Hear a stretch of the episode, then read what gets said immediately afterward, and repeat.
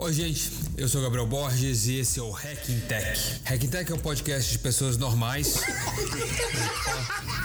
em sua maioria amigos e empreendedores, assim como eu, que são gente como a gente, com o propósito de inspirar, impactar e conectar gente através de suas histórias e de suas jornadas. Hacking Tech tem o apoio do Centro de Empreendedorismo do INSPER, Núcleo de Empreendedorismo da USP e FEA Social USP. Hacking Tech é um papo informal e descontraído que acontece geralmente na casa, escritório ou local de trabalho dos convidados, onde falamos de tecnologia, inovação, empreendedorismo e impacto. Bem-vindo ao início dessa jornada, espero que se inspire com a gente.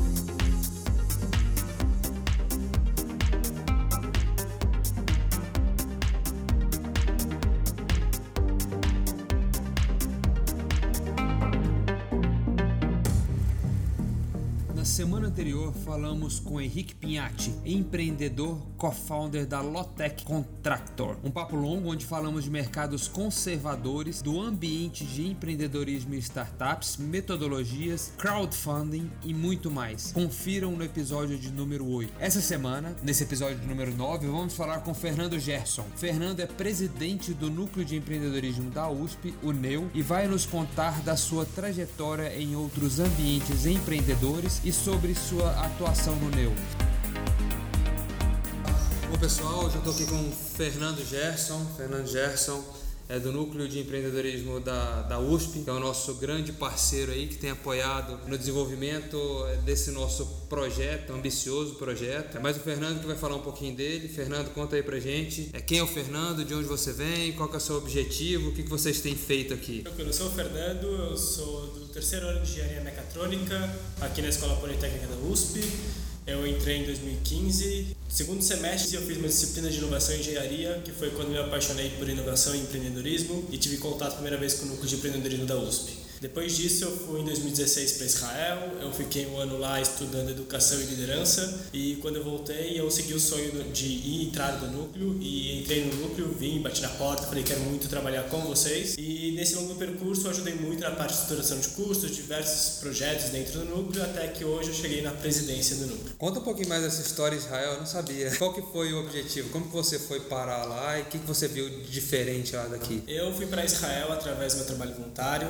Então, faço trabalho, fazia trabalho voluntário com educação informal para crianças, que também estimula muito a parte de liderança. Então foi através do trabalho voluntário, mas lá tive muito contato vivendo em Jerusalém, em Yom Kibbutz, que é uma sociedade comunista, em Tel Aviv também, que é o centro de inovação de Israel. Acho que a grande diferença é a diferença cultural, assim. Por ser um país que vive numa zona de conflito, apesar de ser muito seguro viver na rua, você sente que tem uma coisa de vamos criar e vamos fazer, porque a gente precisa criar e fazer para estar aqui. Você sente que a inovação é algo que eles respiram no dia a dia, que desafios é algo que eles respiram no dia a dia e eles estão acostumados a criar e perder. Então eles estão acostumados a criar empresas que vão falir e criar grandes coisas que podem dar errado e eles não se importam com isso. Então já ouvi histórias do ex-vice-presidente do Startup Tal, que é um grande centro lá de empreendedorismo e inovação, que ele contava a história dele, ele falava com 17 anos ele foi empreender, porque isso é normal lá, e aí quando ele foi pro exército, ele teve que largar a empresa, porque é obrigatório pro exército, e aí ele virou pro investidor anjo e falou, desculpa, eu vou ter que falhar a empresa. E para isso, para eles é normal, então investir dinheiro é normal, e conexão com empresas é normal, e Israel, por ser um país muito enxuto, que você consegue viajar de ponta a ponta em 6 horas de carro, todos os eventos são para todo mundo, e todo mundo fica sabendo dos eventos, e consegue ir visitar os eventos de outras universidades também. Interessante, como que é o nome do presidente? Eu vi uma apresentação dele no INSPER, se eu não me engano. Isso, eu esqueci o nome dele. É, mas ele esteve no Brasil. Isso, esteve no é, Brasil. Foi assim que eu conheci. É, conversei com ele há algum tempo. Achei incrível e, ele contar toda a história de como tudo acontece, que é uma coisa natural, é empreender, é totalmente cultural, o poder errar, o poder Sim. fazer de novo. Que diferente daqui, é, é, achei engraçado essa história, que ele falou que você ganha mais valor se você fala que você já empreendeu e deu errado, que é diferente daqui, que, que já fica aquele, aquela, aquela questão cultural né, negativa, putz, o cara já fez, já deu errado, e que lá não. É lógico que ninguém quer que, que as coisas deem, deem errado lá, mas que ele contou todo, sobre todas as diferenças, acho muito interessante. E ele falar também, teve alguns pontos que eu anotei que eu achei incrível, de que hoje o grande problema lá é que tem muito empreendedor. Então, que quando tem alguma seleção de empreendedores, é um trabalho árduo para eles, para escolher os empreendedores. É, trabalho árduo, por um lado, é pela quantidade, mas diz que pela qualidade de trabalho, muita, coisa acaba não passando. Mas é, é, é muito interessante, eu fiquei muito bem impressionado em relação ao ecossistema de lá, por toda a história que ele contou. Quando a gente, é, quando a gente fala de ecossistema, tem seis pontos né, do ecossistema, de acordo com a Babson College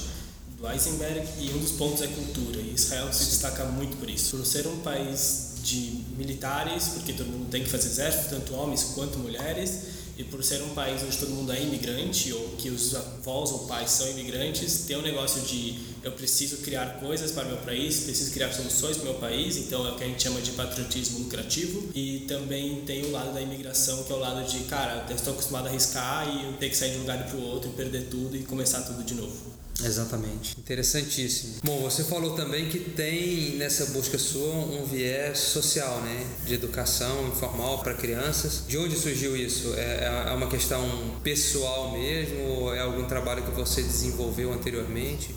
Tá. Desde criança eu vou no movimento juvenil judaico, que é o que a gente chama, aqui em hebraico é Tnoah. E isso é muito comum na comunidade judaica, muitas pessoas vão e eu fui uma das crianças que fui e me apaixonei e aí depois de um certo tempo você para de ser aluno para ser professor e não é obrigatório continuar, mas eu resolvi continuar e eu sempre me apaixonei pela parte de educação, de ensinar os outros, passar conhecimento e de ver as pessoas evoluindo e crescendo. Então, eu sempre com contato com as crianças, eu vi aquilo de eu ajudar elas, explicar algo para elas que elas não entendiam ou que elas tinham dificuldade de entender e elas saírem maravilhadas. E isso teve um pouco da minha motivação para entrar no núcleo também, porque no núcleo não ia ensinar mais só judaísmo ou história de Israel, mas eu ia ensinar também pessoas a criarem e desenvolverem os sonhos que elas tinham e mostrar para elas que elas conseguem ser independentes e quais são as metodologias para o sonho de empresa delas darem certo. Então, uma coisa que me trouxe muito do trabalho voluntário para o núcleo foi essa parte de educar as pessoas sobre como empreender e sobre o que é empreendedorismo, que é um caminho para você gerar impacto também. Existem outros, mas é um caminho que eu considero muito forte. O seu trabalho no núcleo, ele gira em torno de todas as startups, qualquer tipo de startup, mas não só com, com impacto social. Não só com impacto social, gira em torno de e, mas tem, tem muitos projetos hoje que vocês desenvolvem que é focado em social innovation, em impacto social? Não tem tantos projetos que são focados em impactos sociais, mas se algum empreendedor vira pra gente e fala, eu venho aqui gerar dinheiro, a gente fala pra ele que ele não vai dar certo. Então, quando a gente busca um empreendedor, a gente busca alguém que quer resolver o problema de alguém. Então, se alguém vira pra mim e fala, quero montar uma joalheria para gerar dinheiro numa esquina, a gente fala, não consigo te ajudar porque essa não é a sua especialidade. A especialidade é achar o problema das pessoas e achar maneiras de resolver ele. Então, impacto social não necessariamente, mas a gente atua e tem conversa com startups já formadas ou empresas já formadas, como por exemplo a Litros de Luz, que já fazem algum impacto social.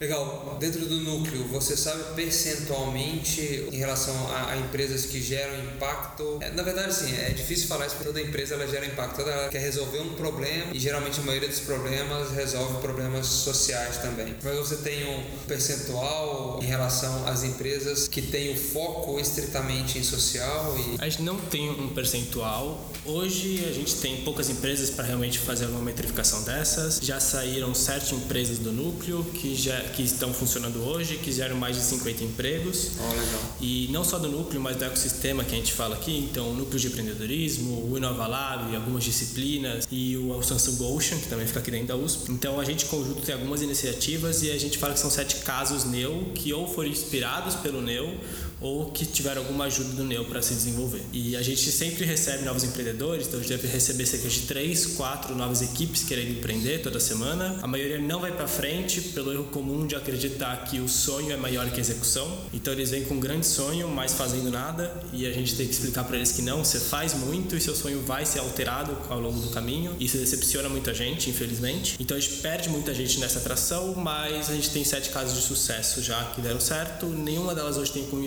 estrito social. Conversando em, em, outros podcasts, a gente comentou que não existe cortar caminho, né? Não tem como, é um processo você tem que seguir aquele processo e realmente enfrentar a realidade dentro, dentro desse processo. E como que essas empresas, elas, ou desses possíveis, prováveis empreendedores, eles aplicam dentro do Neo? É, existe um, um processo, existem chamadas, como que é? Tá. Ele fica sempre aberto, na verdade. Ele é focado para alunos USP de pós-graduação ou graduação não fazemos diferenciação quanto a isso. E é, infelizmente focada apenas para os alunos USP, porque a gente não tem operação e porque nossa missão é dentro da USP, então a gente quer desenvolver a cultura do empreendedorismo aqui dentro. A gente quer que os alunos USP vejam o empreendedorismo como uma opção de carreira. E aí é simplesmente entrar no nosso site, escrever um, preencher um forms e a gente vai falar com eles depois e chamar eles para virem aqui. E algum membro do NEU vai acompanhar nas mentorias iniciais, que é realmente entender um pouco de mercado, entender como funciona o processo, entender que tem que existir uma dor, que, que é uma dor, que muita gente não entende também. E depois a gente começa a conectar com a nossa rede. Então a gente chama empreendedores de sucesso, ou a gente conecta equipes mais avançadas com equipes mais novas para dar o suporte e mostrar o caminho das pedras. Interessante. E para todos os cursos é, dentro da USP? Em todos os cursos. Já passou gente de vários lugares. Tem gente que vem da engenharia, vem muita gente, da administração vem muita gente, mas já passou gente da biologia, já passou gente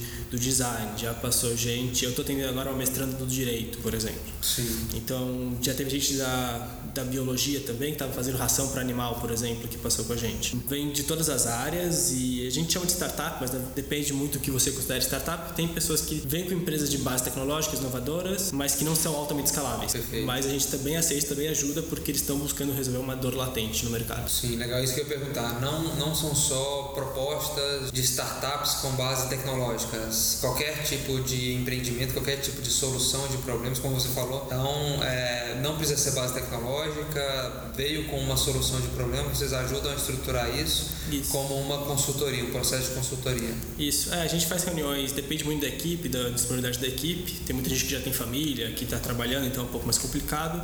A gente tenta fazer reuniões semanais e a gente começa sempre entendendo o mercado, vendo o tamanho de mercado, vale a pena atacar, não vale a pena atacar, quanto que você vê que você consegue atingir desse mercado. Vai ser sustentável, precisa procurar outro. Depois vem toda a parte de, tudo bem, sei qual é o mercado, preciso entender como ele funciona bem, então vai conversar com profissionais do mercado, vai ler notícias recentes, ver quais são as tecnologias que estão surgindo fora do país, porque importar tecnologia também é inovação. E depois disso toda a parte de entender o usuário. Então eu entendi meu mercado, entendi como ele funciona, vou entender para quem eu quero resolver esse problema. Então tudo bem, encontrei no meu mercado uma brecha lá, algo que é interessante, quem que sofre esse problema no dia a dia. Entrevisto essa pessoa, entrevisto 50, 100, 200 pessoas e depois dessas entrevistas você já vai saber qual é o problema que você tem que resolver ou se não tem nenhum problema lá e você vai ter que trocar de mercado. E aí com isso a gente depois faz normalmente o Canvas, então monta um modelo de negócios, como que funcionaria, faz o MVP também para realmente testar e ver se valida. E aí validando, aí a empresa começa a rodar e aí a gente faz muita conexão, mas a gente não dá tanto as consultorias. E aí vem muito mais a parte de estruturar, se for um aplicativo ou um aplicativo ou site, que são as partes que a gente não tem o know-how. Nosso know-how é entender o usuário, entender os problemas e encaixar soluções. Ah, interessante. Então, toda a parte de tecnologia, vocês têm parceiros ou outros empreendedores dentro da rede de relacionamento de vocês que desenvolvem essa parte. Vocês analisam o problema, conseguem direcionar através de um modelo de negócio e enxergando a viabilidade, vocês passam para parceiros, outras áreas que consigam ajudar essas pessoas de uma melhor forma. Isso, é, a gente não necessariamente passa, assim, a gente acompanha, a gente conversa, Sim. mas a startup fica muito mais na operação do dia a dia dela e quando ela tem uma dúvida, algum problema, ela recorre para a gente e fala, ó, oh, preciso de ajuda nisso, e a gente conecta. Então, tem a área 25, por exemplo, que está com a gente, é o Jefferson, ele trabalha muito alguns dias aqui, são os dias que ele tem aula na engenharia de produção, e aí ele tira dúvidas com a gente, ou ele pede conexões sobre marketing, por exemplo, que está estruturando o marketing da empresa dele hoje. E a gente vai, conecta com empresas grandes, empresas pequenas que podem dar esse suporte para ele. Ou, por exemplo, a Medium pede ajuda sobre, que é uma startup também, que tem muito contato com o Neu, pediu ajuda sobre contratações. Fala, cara, não estou precisando talvez contratar alguém de RH ou de financeiro, não sei como funciona isso, qual é o momento de contratar. Tudo bem? Manda um e-mail para alguém de alguma empresa que já passou por isso para realmente ajudar ele. Então, nosso poder de conexão é muito forte. A gente às vezes tem muitas dúvidas que a gente não consegue sanar, mas a gente consegue fazer pontes que resolvem os problemas dos empreendedores e abrem grandes portas. Sim, interessante. Vocês têm parceria, um relacionamento próximo com aceleradoras, incubadoras? A gente tem relacionamento com muitos, a gente não tem nenhuma parceria estruturada, a gente fala que o empreendedor ele segue o caminho que ele quiser. Então a gente mostra os caminhos que ele pode seguir e fala, cara, depois você pode pegar investimento anjo se você quiser ou não, você pode pegar um PIP da FAPESP se Exatamente. você quiser ou não. Faz como você quiser, esses são os caminhos possíveis. Então a gente sim conversa com aceleradoras, conversa com incubadoras, com VCs, mas a gente não obriga o empreendedor para nenhum deles e não faz tantas conexões diretas assim. A gente mostra para ele que ele quiser entrar em contato, a gente passa, faz a ponte. Então vem mais do empreendedor do que dos outros lados assim. Entendi.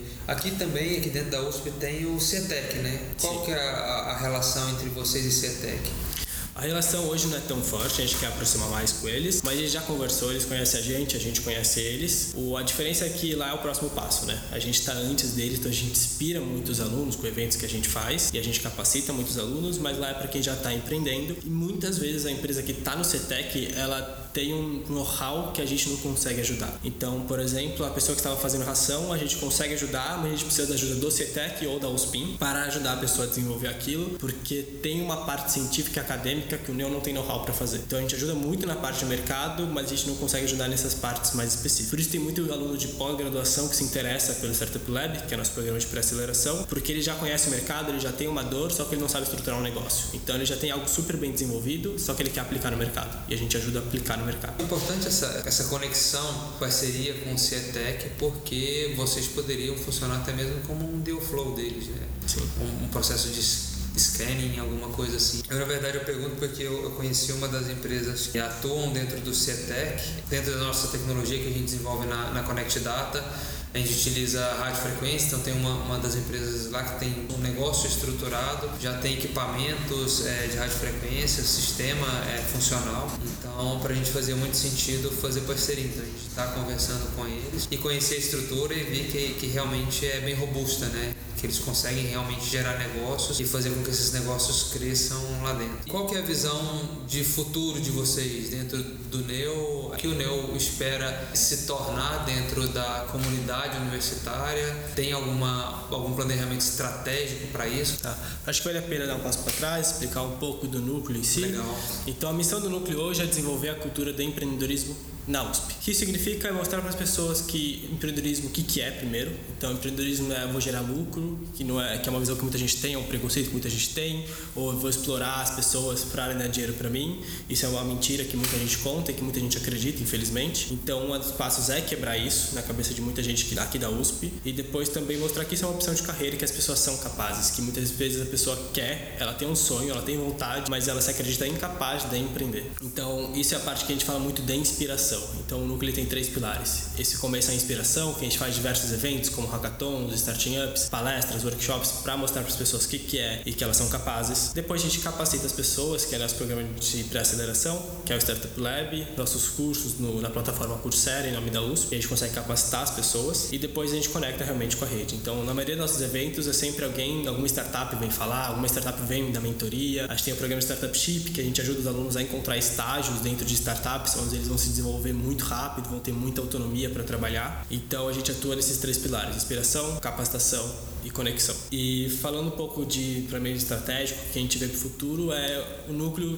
toda vez que alguém pensar em empreendedorismo da USP, pensar no Neo como uma ponte, como um caminho, como um lugar que está lá para ajudar, tirar dúvida, o que precisar. Então hoje tem institutos que a gente atinge muito forte, como a Escola Politécnica, a gente atinge muito forte, muita gente conhece a gente, o que a gente faz e vê a gente como opção, mas se a gente vê em outros campos ou até atravessando a rua, por exemplo, na física, a gente não atinge tanto e as pessoas não conhecem tanto o Neo ainda. Então é realmente expandir para todo o campus e que todo o campus conheça o Neo e continuar tendo as parcerias fortes que a gente tem. Então cada vez mais a gente é visto como referência para o ecossistema interno e externo. Então toda semana praticamente eu faço reunião ou com uma aceleradora, incubadora ou com VC para explicar o NEO, mostrar o que é e gerar os laços. E internamente também a gente tem professores que apoiam muito o núcleo. Então o professor Zancu, o professor eh, André, eles apoiam muito, a professora Roseli também. E a gente tem esses laços fortes com eles, tem laço forte com a Pró-Reitoria de Pesquisa, que ajuda a gente anualmente, ajuda a gente a fazer evento, faz parceria com a gente, junto com o Samsung Gosha, que fica aqui dentro. Então manter isso, manter esses laços, crescer nossos laços e expandir para os outros institutos. Sim. A atuação dos professores, eles são proativos em relação ao NEU ou eles são simplesmente reativos? Vocês, quando vocês necessitam de alguma informação um pouco mais é, é, acadêmica, consistente, não sei, é, vocês procuram eles?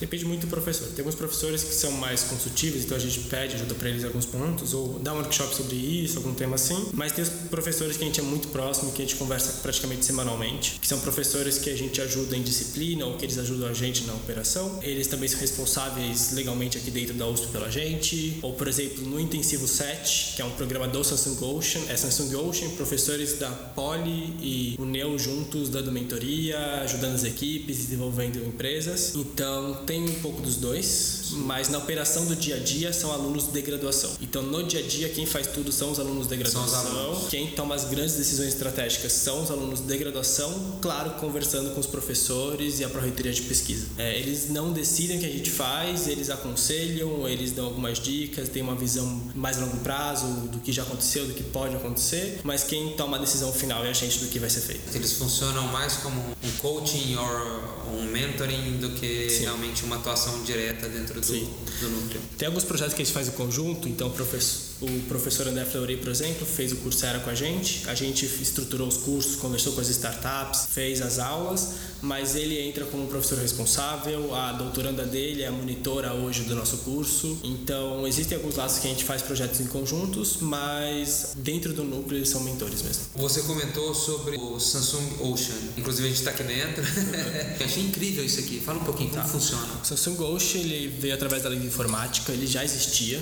Acho que era na Faria Lima. E e aí eles perceberam que fazia mais sentido estar junto com a universidade. Então eles encontraram aqui um espaço dentro da USP, aberto para fora da, que é aberto tanto para os alunos USP quanto para fora da USP. Então eles fazem diversos cursos voltados à tecnologia para ensinar as pessoas. Eles têm um intensivo que acontece no segundo semestre todo ano, que é para startups que estão em estágio muito inicial, que já estão começando a gerar lucro, que vai ter processo de mentoria, toda uma pré-aceleração e aceleração ao mesmo tempo. E é isso, e a gente consegue fazer muitos eventos aqui dentro também gente consegue, a gente tem um evento Neo, a gente consegue hospedar ele aqui, se os professores querem fazer um evento, eles hospedam aqui, tem aulas que acontecem aqui dentro. Então ele é um espaço da USP, gerenciado pela Samsung e que é aberto para o público geral. Ah, interessante. Então ele é gerenciado pela Samsung. Ele é gerenciado pela Samsung e qualquer um que quiser vir usar aqui tem computador à vontade que as pessoas podem vir usar e Wi-Fi e água, é tudo bem tranquilo de usar também. Ah, interessante. Mas tem que fazer alguma aplicação? Tem que dar. É, é, ele é super aberto, as pessoas vêm, passam e usam. E tanto aluno USP quanto não aluno USP. Olha que interessante. Vou vir trabalhar aqui um dia então. à vontade. Acho que faz todo sentido. Eu pergunto porque eu sei que a Samsung tem alguns projetos com, com startup. Inclusive tem um programa que eles abriram agora com a Amprotec. A gente se inscreveu por a gente ser uma startup que desenvolve hardware também, né? E um dos parceiros é a Samsung. Eu achei que tinha alguma relação, mas é um projeto específico para a comunidade mesmo. Um espaço aberto para a comunidade, para a comunidade. Isso. Ele foi através da lei da informática. Então, Ele ficou pronto em 2016, creio. Eu não lembro direito porque eu estava em Israel esse ano, então foi acho que algum hum, momento assim. Interessante. Você falou da, da lei da informática, a Uneu ele também presta orientação em relação a todos esses subsídios, programas, processos que as startups podem aplicar para conseguir recursos, incentivos.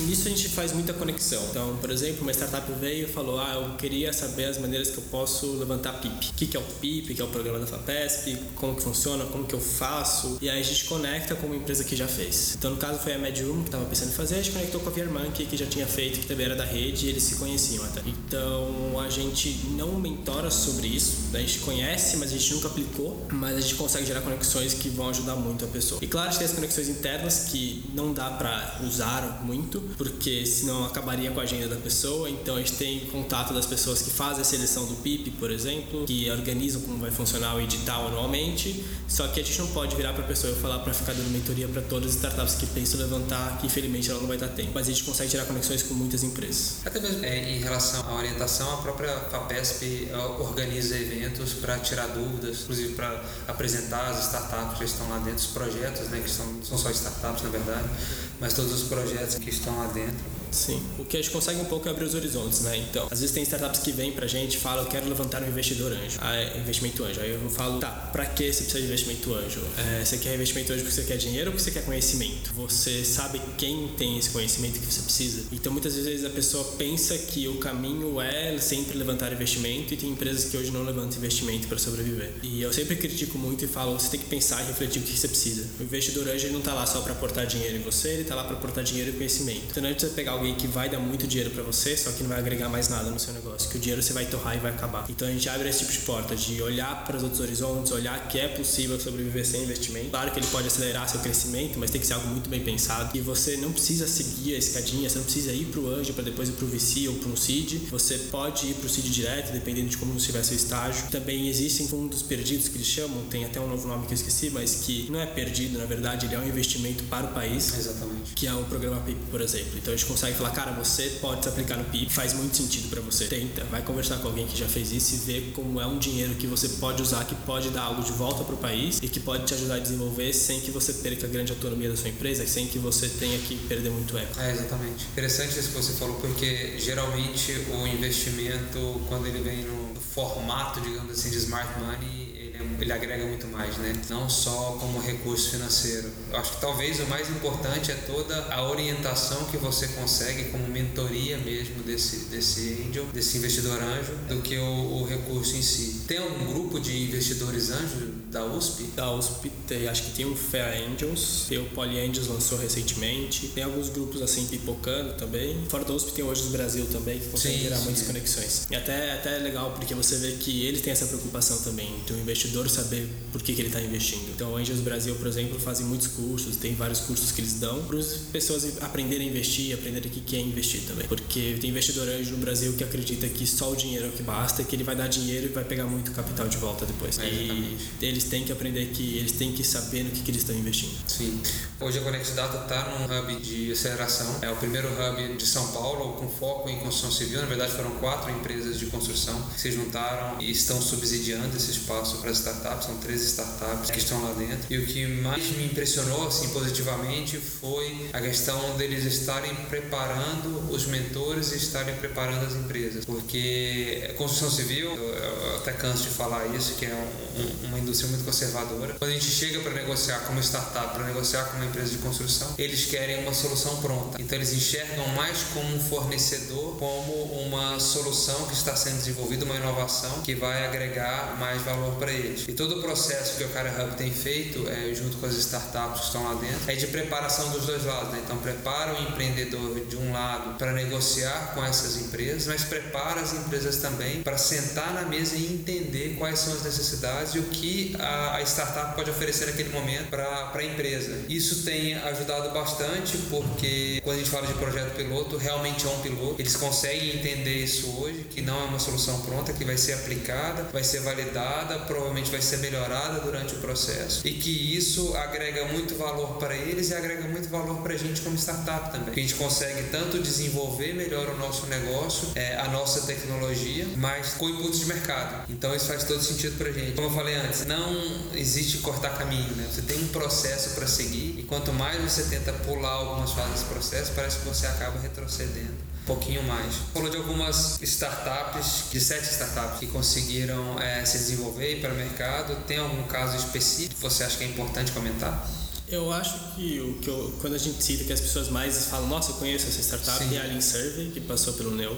Eles passaram pelo nosso programa de pré-aceleração. E aí a galera fica bastante assustada, fala, nossa, vocês pass... a Survey passou por aqui, eles estão gigantes, eles estão no cubo, eles estão. É, exatamente. É muito interessante. As três startups são muito legais, como a MVisia, por exemplo, que antes eles faziam máquinas de seleção agrícola com visão computacional. Então selecionava tomate, ostra, flor e várias produtos muito interessantes. Agora eles estão pivotando um pouco, eles cuidam muito mais da parte de visão computacional então eles vão instalar câmeras em máquinas de seletoras de laranja para evitar falhas e quebras nas máquinas que podem ficar fazer uma máquina ficar parado uma semana, duas semanas. A gente tem casos interessantes também da FlowSense, que também já está grande, e a gente tem outros casos que estão mais principiantes, mas que estão crescendo e que mostram muita dor, como por exemplo da Retina Vision, que foi um ex-membro do Neo, que passou por disciplina, que veio para o Samsung Ocean, então ele passou por todas as pontas, Neo, professores e Ocean e Samsung, e aí ele foi para oxigênio, eles fazem, eles com as câmeras das ruas, eles conseguem colocar um software para identificar placas de carros roubados eles também estão pivotando para outras soluções e aí tem coisas interessantes acontecendo. Dentro do núcleo tem outra, que é a área 25, que atua no treinamento de vendedores. E aí eles estão atuando juntos para ver como está sendo atendimento usando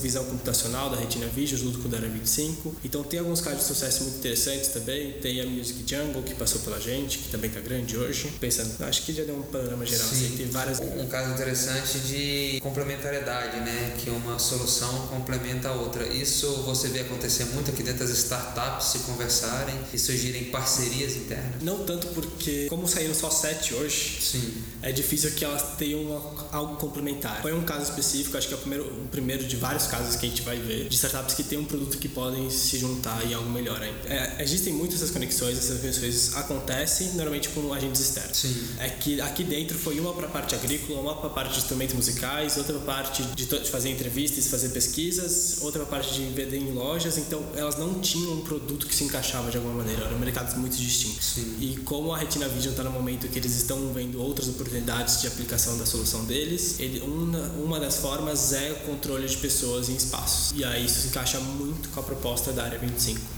Sim, interessante.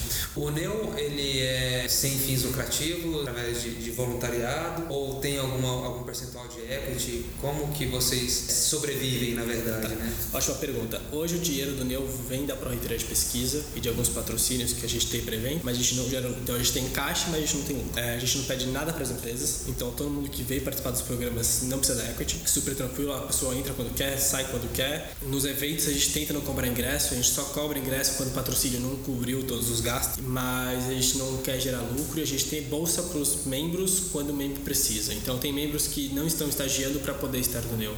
Tem membros que deixaram de dar aulas particulares para poder estar no Neo e essas pessoas precisam de alguma ajuda monetária. E aí a gente tem uma bolsa que a gente consegue aplicar através da USP. Ah, interessante. Então eles são remunerados por essa atuação dentro Sim, do Neo. Não são todos, mas a gente consegue ajudar os que precisam. É extremamente importante isso. É, é, é, legal, fica, acho que fica a dica aí para as startups que estão saindo e realmente se conseguirem escalar, ser um dos incentivadores e doadores também para o Neo, né? Porque eu acho que tem que fazer todo esse processo, dar continuidade em todo esse processo, né? Fazer esse ciclo girar cada vez traz muito benefício, eu acho que tanto para a comunidade universitária como para a sociedade em si, essa possibilidade. Eu fico muito bem impressionado, gosto bastante dessa, desse tipo de ação, porque eu quando era estudante universitário universitário. Eu me formei na Universidade Federal de Goiás, fiz engenharia civil e nos últimos anos de, do curso de civil eu fui falar com a coordenação do curso criar uma empresa júnior. Ele faltou ir na minha cara, falou não, isso não, não vai acontecer isso, né? A universidade tem foco em pesquisa, lá eles eram muito fortes em estrutura de concreto, então o foco principal é pesquisa, então isso não vai não vai dar certo. Não quis tentar, já falou que não ia dar certo. Enfim, eu fiquei muito decepcionado. Acho que naquela época já minha veia de empreendedor já querendo direcionar para isso. Mas enfim, aí na época também eu fazia eh, iniciação científica, tinha bolsa de pesquisa, ofereceram uma bolsa de mestrado, mas tive que fazer escolha, fui trabalhar. Mas sempre, sempre gostei muito dessa parte de criar negócios, resolver problemas. Apesar de sempre gostar de pesquisa também, tanto que eu fazia pesquisa e, e me amarrava em fazer pesquisa. Mas é, não me arrependo da escolha que eu fiz e de hoje tá é, empreendendo. Bom, legal. Agora me fala um pouquinho, já pra gente ir finalizando, é, de que forma que você é, se inspira e de que forma que você busca inspirar as pessoas ao seu redor? Pode falar é, através do Neo, através de você mesmo? Eu, eu falo Neo, que... mas é Neo, né? Através do Neo, através de você. É, acho que dentro do Neo é um caso de... A gente tem uma cultura de startup dentro, então a gente tem muita autonomia. Eu falo que eu sou o presidente mais para ter uma figura de presidente, porque os outros cargos é tudo membro. Então somos todos membros, até no meu assinatura de e-mail tá membro ainda, porque é muito horizontal e todo mundo tem autonomia, então cada um tem o seu projeto para tocar, mas dentro do seu projeto que você toca, os outros são todos sua operação. E eu acho que eu me inspiro muito por isso, porque quando eu entrei no Neo eu fiquei impressionado que isso funcionava, fiquei impressionado com tudo isso e eu me desenvolvi muito, eu cresci muito. Então eu nunca me imaginaria no lugar que eu tô, passando os desafios que eu passo ou resolvendo os problemas que eu resolvo há um, dois anos atrás. Eu já dei palestra para 50 pessoas e meus amigos de infância não acreditam que eu faço isso, que eu faço bem e que dá certo. E eu consegui isso através do Neo. Então o Neo me coloca em desafios que eu consigo superar e que eu consigo fazer melhor. E é realmente aquela vida de empreendedor que vai olhar e fazer coisas que ele nunca acreditou e vai ter que atuar em todas as áreas diferentes. E o que me inspira é fazer isso para os outros membros. Então eu passei por esse processo e eu quero que os outros membros passem por isso. Então quando eu vejo eles estressados, perdendo os cabelos por problemas do projeto, eu sei que eles vão superar e vão se tornar mais fortes por isso. E isso me inspira muito. Isso é interessante porque você fica mais forte com os desafios que você enfrenta, na verdade. Né? Sim. Isso é muito característico, principalmente dos empreendedores. E de que forma que você busca impactar socialmente, impactar os estudantes, a universidade? Eu acho que o maior impacto que eu busca hoje é mostrar mais uma opção de carreira para os estudantes. Então, tem muita gente que entra na USP. Eu lembro de uma aula que eu tive, acho que foi uma das primeiras aulas que eu tive na USP, que o professor perguntou para a turma por que, que eles entraram. E metade da turma respondeu que era para ganhar dinheiro e metade respondeu que era porque gostava de engenharia. E eu sei que depois, no final do curso, a maioria vai para um banco ou vai fazer algo que não está criando algo novo para o país que não está impactando o país para desenvolver, gerar novas tecnologias e trazer inovação. E isso me dói muito. Dói muito saber que as pessoas escolhem algo mais tradicional por segurança e por ser uma opção que, tudo bem, tem gente que precisa dessa vida de estruturar uma família, ter mais segurança e não precisar crescer tanto ou não precisa, ou quer ter algo no final do mês, uma garantia que tá tudo certo, mas eu quero mostrar para as pessoas que existe outro caminho, que é o caminho de, cara, eu quero mudar meu país, eu quero criar um impacto, que eu quero criar algo para alguém, eu quero ver alguém usando o que eu criei e feliz com a solução. Então, quando a gente fala de empreender, o impacto que eu quero gerar para mostrar para as pessoas que empreender é você e a pessoa que está comprando seu produto ficarem felizes. É você gerar uma solução e ficar feliz por estar resolvendo o problema de alguém e alguém está muito muito feliz que alguém criou essa solução. E quebrar esse preconceito que empreendedorismo é vender coisas que as pessoas não querem. É, exatamente. O, o objetivo principal é resolver um problema, né? Sim. Porque é, eu lembro disso, inclusive, num, num dos cursos de, de pós-graduação que eu fiz, que o, o, foco era empreendedorismo e o professor, ela fez uma pergunta muito capciosa, né? Para que, que as empresas existiam? E a grande maioria falou que era para gerar lucro. E na verdade não é, é para resolver problemas para a sociedade, né? resolver um, um, problema. Na verdade, ajudar pessoas a resolver problemas é, em escala principalmente. É, como, que, como que você se conecta com as pessoas e como que as pessoas podem se conectar com você? É, como as pessoas podem se conectar comigo ou com o Neu? Esse é o nosso site é, ou pesquisa no Google Núcleo de Empreendedorismo da USP. Lá vai, você vai encontrar nosso Facebook, tem Instagram, tem site. Você pode mandar um e-mail pra gente. Se você for aluno USP ou de graduação, de pós-graduação, pode participar de todos os programas. Se você for uma startup, manda um e-mail falando que você está disposto a ajudar. Algum dia a gente pode chamar você para dar alguma palestra. Às vezes tem pessoas que pedem palestrantes de áreas específicas, a gente conecta. E se você não for aluno USP,